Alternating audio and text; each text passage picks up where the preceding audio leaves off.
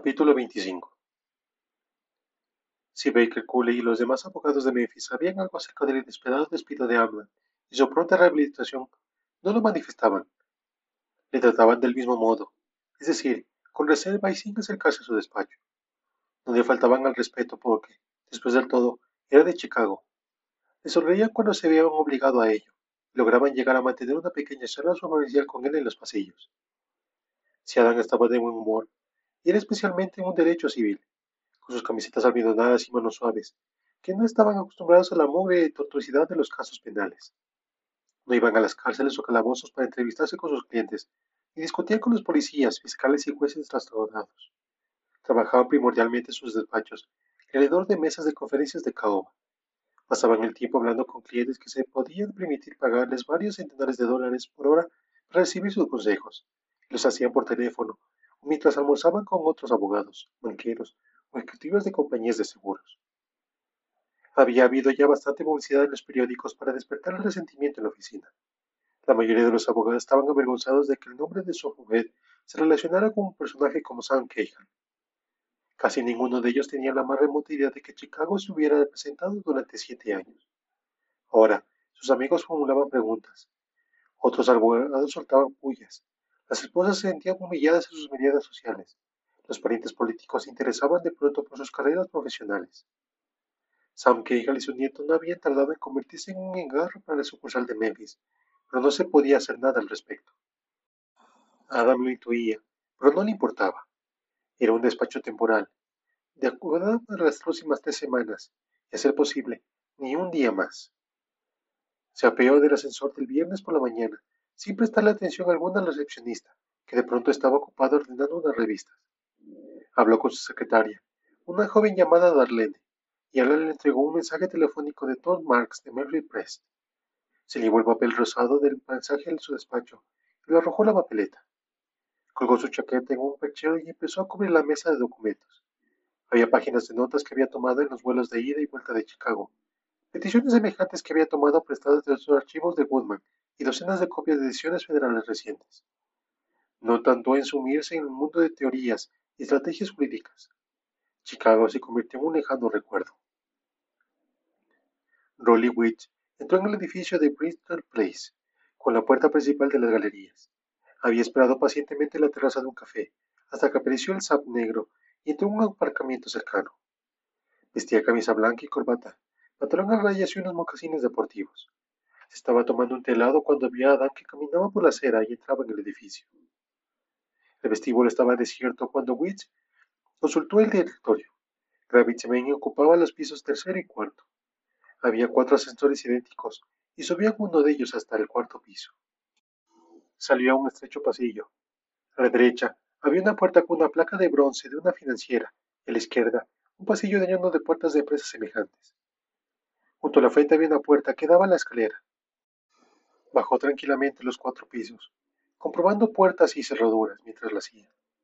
No se cruzó con nadie por la escalera. Salió al vestíbulo y se subió otra vez al ascensor, esta vez al tercer piso. Le sonrió la recepcionista, que estaba todavía ocupada con las revistas.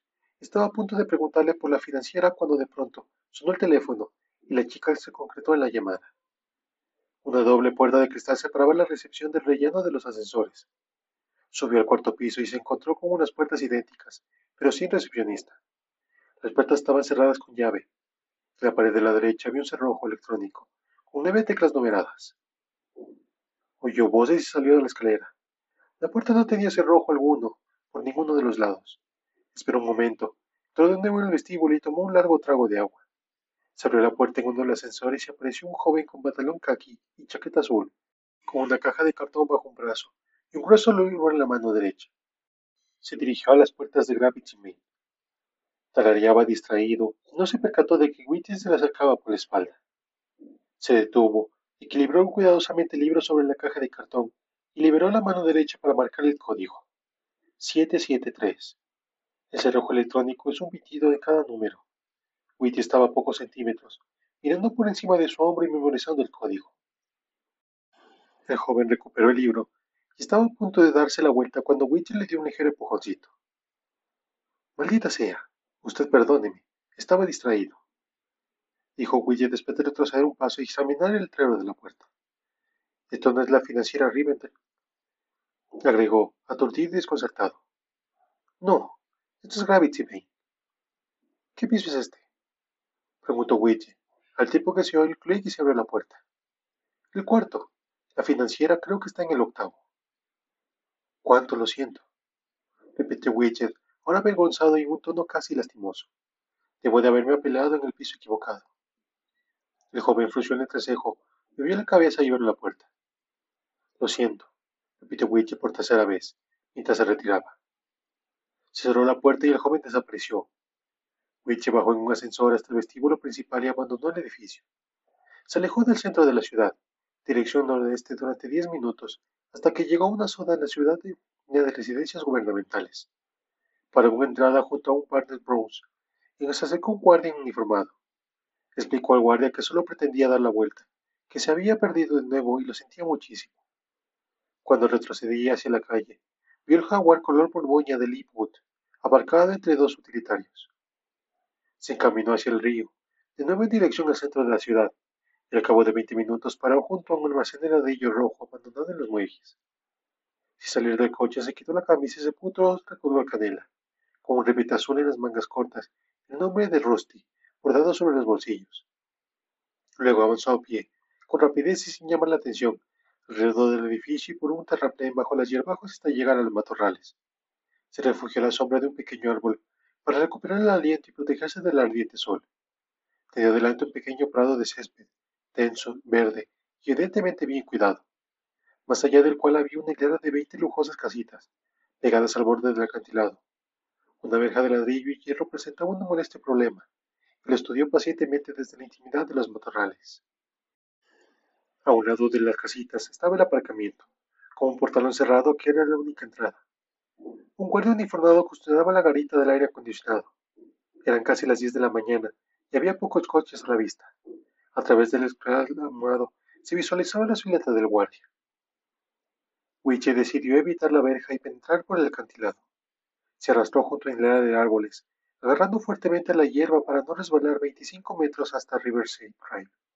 Se deslizó bajo unos porches de madera, algunos de los cuales se proyectaban tres metros al vacío sobre el acantilado. Se detuvo junto a la séptima casita y se hizo la plataforma. Descansó unos momentos en el sillón de mimbre manipuló un cable exterior, como si estuviera haciendo algún tipo de reparación rutinaria. Nadie le observaba. La intimidad era importante para esa gente rica, por lo que pagaba mucho dinero, cada pequeña terraza estaba aislada de la contigua por unos decorativos listones de madera, de los que colgaban numerosas plantas. Su camisa estaba ahora empapada de sudor y pegada a su espalda. La puerta de cristal corredera del de la cocina estaba cerrada con un cerrojo bastante simple que le obligó a perder casi un minuto. Lo forzó, sin dejar ningún rastro ni dañarlo. Luego miró atentamente antes de entrar. Aquel era el momento más delicado. Supuso que había algún sistema de seguridad, probablemente con contactos en todas las ventanas y las puertas. Puesto que no había nadie en casa, era sumamente probable que el sistema estuviera activado. Lo más difícil era anticipar la cantidad de ruido que haría cuando abriera la puerta dispondría de una alarma silenciosa o le saltaría el aullido de una sirena. Respiró hondo e intentó deslizarse cautelosamente la puerta. No sonó ninguna sirena. Examinó brevemente el monitor situado sobre la puerta y entró. La alarma llamó inmediatamente la atención de Willis, el vigilante del portalón, que oyó un pitido frenético aunque no muy fuerte en su monitor. Vio que parpadeaba el piloto rojo del número 7, la casa de Lee Wood, y esperó a que parara.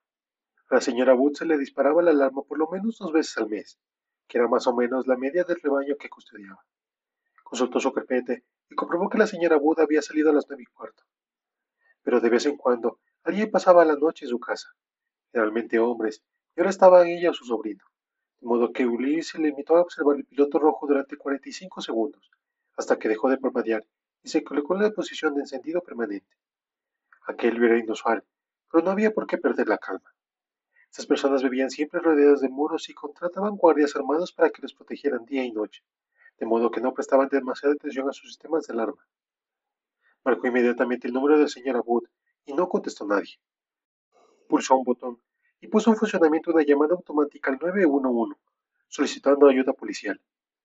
Luego abrió el cojón de las llaves, cogió la del número 7, Salió de la garita y cruzó rápidamente el aparcamiento para inspeccionar la residencia de la señora Wood. Se desbloqueó la pistolera para poder agarrar con facilidad el revólver si era necesario. Rolly Witching entró en la garita y vio el cajón de las llaves abierta. Cogió el juego del número 7, junto con una tarjeta que contenía el código y las instrucciones de la alarma, y de paso se llevó también las llaves y la tarjeta de los números 8 y 13, solo para confundir al viejo Willis y a la policía.